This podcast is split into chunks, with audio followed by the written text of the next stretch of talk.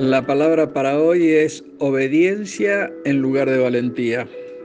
Hace unos días el Señor trajo una palabra para compartir que en realidad es un concepto, y el mismo es que es preferible ser obediente a tener que ser valiente.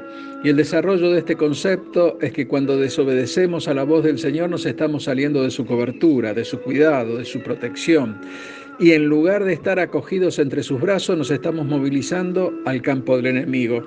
Y es ahí donde se hará necesario batallar con nuestras propias fuerzas y aquí calzaba perfectamente el término.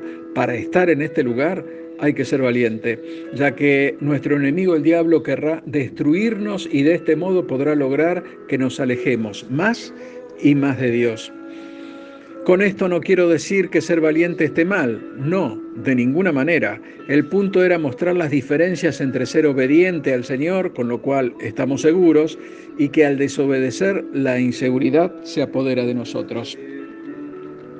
Cuando David, inspirado por el Espíritu Santo, escribió el Salmo 23 en el versículo 5, dice, aderezas mesa delante de mí en presencia de mis angustiadores. Él tenía en mente la ley de la hospitalidad, en la cual acoger a alguien que huye de sus enemigos era algo habitual y además sagrado para esos momentos. Veamos la escena. Alguien ha logrado liberarse del yugo de su amo y escapa. Huye de su perseguidor a través del desierto y es perseguido. Parece que es casi imposible salvarse. Y de repente llega un campamento extranjero, sediento, sucio, maloliente y cansado. Y ahí experimenta con asombro la hospitalidad y ve con agrado y sorpresa que esas personas no le rechazan, sino que le hacen honores, le preparan la mesa, le ofrecen bebida, ungen su cabeza y su cuerpo con aceite, derraman perfumes, y lo mejor de todo es que desde la puerta los enemigos observan la escena, pero no se atreven a entrar, pues ven que el hombre ha encontrado protección.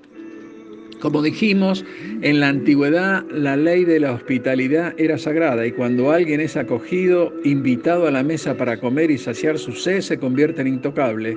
El enemigo lo puede ver, mas no lo puede tocar. Si hacemos un paralelo, notamos que el forastero perseguido por haber huido de su amo éramos nosotros, que antes de conocer a Jesús servíamos a un amo y él mismo era Satanás, y que al aceptar a Jesús como nuestro Señor y Salvador nos liberamos del yugo que nos tenía atados a este mundo. Pero como Satanás no nos querrá soltar fácilmente, va a perseguirnos durante todo lo que nos reste de vida en esta tierra. La buena noticia es que el Señor nos acogió y se ha transformado en nuestro cuidador. El diablo podrá observarnos desde la puerta, pero nada podrá hacer ya que nuestro Padre Celestial es quien nos cuida. Entonces, volviendo al concepto de obediencia, la misma nos hará estar seguros en su presencia. ¿eh? El Salmo 91.4 nos dice, con sus plumas te cubrirá y debajo de sus alas estarás seguro. Esas alas protegen al pájaro del viento y de la lluvia. Sin embargo, los pichones están cubiertos de una pelusa y sus plumas no se han desarrollado del todo. Es por esto que la madre tiene que cubrirlos con sus propias plumas para protegerlos. Lo mismo hace Dios con nosotros cuando se lo pedimos en obediencia. Veamos el Salmo 17.8 que nos dice, guárdame como a la niña de tus ojos, escóndeme bajo la sombra de tus alas. Y esto nos proporciona alivio, consuelo y protección. Y esto es así porque nos enfocamos en la seguridad de descansar bajo los brazos del Señor. Pero puede suceder que nuestro pedido no esté acorde a los mandamientos del Señor y es ahí cuando nos salimos de su cobertura y nos metemos de lleno en el campo del enemigo. Y en este lugar el que manda es Satanás, el Dios de este mundo, por supuesto, Dios con minúsculas. Y debemos enfrentarnos a Él con nuestras propias fuerzas y por más valiente que seamos, seguro no podremos salir victoriosos de una lucha tan desigual. No tendremos chance de vencer a un enemigo formidable para nuestra propia capacidad.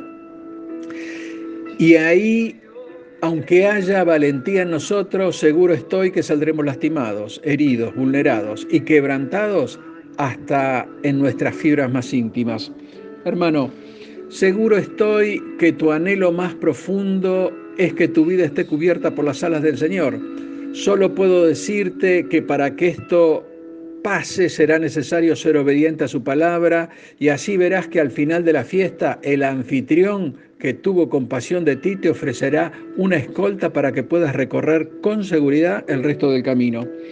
El mismo Salmo 23 en su versículo 6 nos dice, ciertamente el bien y la misericordia me seguirán. Es como si el Señor que te ha acogido en su tienda y te ha defendido de tus enemigos, te pusiera ahora dos guardaespaldas que te acompañen de regreso a casa. Y aquí los dos acompañantes son una personificación del amor y la bondad de Dios para contigo.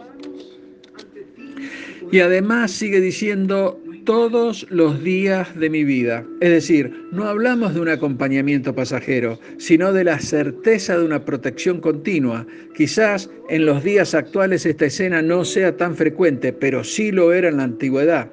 Y para conocer esa hospitalidad que podía experimentar el peregrino ante la copa que le ofrece su anfitrión bajo su tienda, fue necesario que Jesús hiciera hombre y pagara con su sangre nuestra bendita liberación. ¿Podés creerlo? ¿Lo tomás para tu vida?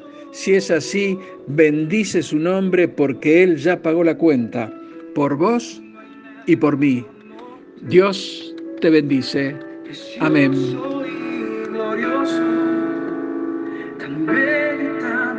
hermoso, no hay nadie como tú, no hay nadie como tú, Señor, precioso